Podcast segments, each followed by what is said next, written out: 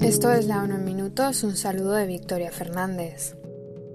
La misión de verificación de las Naciones Unidas en Colombia vigilará el alto al fuego bilateral acordado entre el gobierno de ese país y el grupo guerrillero Ejército de Liberación Nacional, que entra en vigor este jueves por un periodo de 180 días, tras el cual se evaluará su continuidad. La nueva tarea de la misión quedó estipulada en una resolución que el Consejo de Seguridad de las Naciones Unidas adoptó por unanimidad el pasado miércoles y que amplía el mandato con el que ya operaba esa misión, establecida en 2016 luego de la firma de los acuerdos de paz. La ampliación del mandato responde a la petición que hiciera a la ONU el gobierno de Colombia para que se encargara de verificar los ceses de fuego acordados en el marco de la política de paz total del presidente del país, Gustavo Petro. El secretario general de las Naciones Unidas ha felicitado este jueves a ambas partes por la entrada en vigor del acuerdo y ha declarado que si las partes se adhieren de buena fe al alto el fuego y un compromiso claro de aliviar el sufrimiento de los civiles,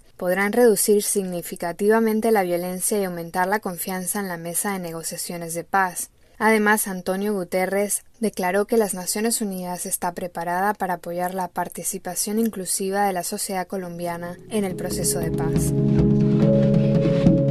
La coordinadora de prevención y respuesta a la hambruna de las Naciones Unidas declaró este jueves ante el Consejo de Seguridad que cada uno de los siete países en los que hubo hambrunas el año pasado se vio afectado por conflictos armados o niveles extremos de violencia. Rina Gelani explicó que el hambre inducida por los conflictos se ve agravada por el cambio climático y crisis económicas. A su vez, en un ciclo que se retroalimenta, la inseguridad en los países afectados por conflictos dificulta los esfuerzos de adaptación al clima, lo que deja a las comunidades ya vulnerables aún más pobres, más hambrientas y con menos capacidad de recuperación. Ante esta situación, Gelani instó al Consejo de Seguridad a redoblar los esfuerzos para poner fin a los conflictos en todas sus formas, velando por que las partes en conflicto respeten el derecho internacional humanitario y haciendo mejor uso de los mecanismos de alerta temprana existentes. También destacó la importancia de que las mujeres y las niñas estén en el centro de los esfuerzos de paz.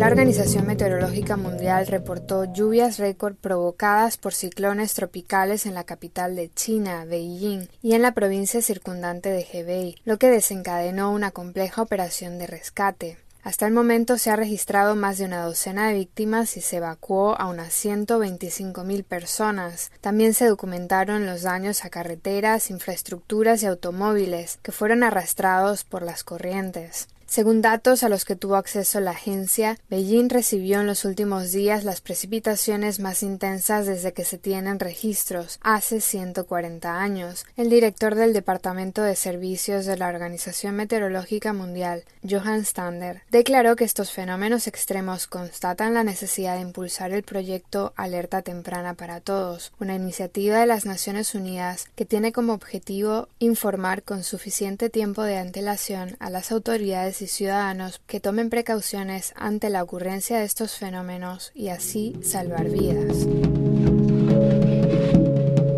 Una experta de las Naciones Unidas expresó este jueves su grave preocupación por el violento ataque contra el juez haitiano Wilner Morin, cuyo vehículo fue tiroteado en la capital, Puerto Príncipe, hace unos meses. La relatora especial de las Naciones Unidas sobre la independencia de los magistrados y abogados declaró que está consternada por la gran vulnerabilidad de los trabajadores de justicia independientes que se ocupan de casos de corrupción de gran impacto. Margaret Satterwhite añadió que si el juez Morin fuera objeto de persecución por su trabajo, incluso en casos de presunta corrupción, contravendría los principios fundamentales de la independencia judicial. La relatora especial añadió que el juez Morin debe tener la seguridad que necesita para llevar a cabo su trabajo e instó a las autoridades a que garanticen la investigación de ese ataque y que se proteja adecuadamente al juez, a sus colegas y a su familia.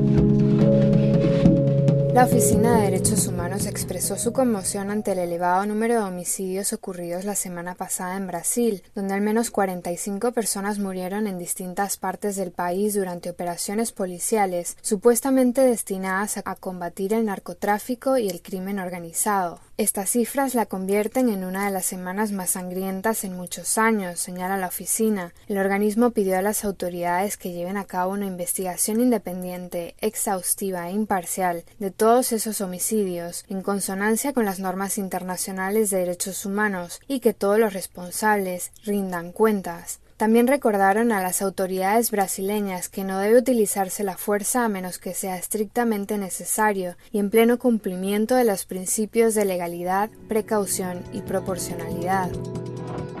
Hasta aquí la ONU en minutos, un saludo de Victoria Fernández.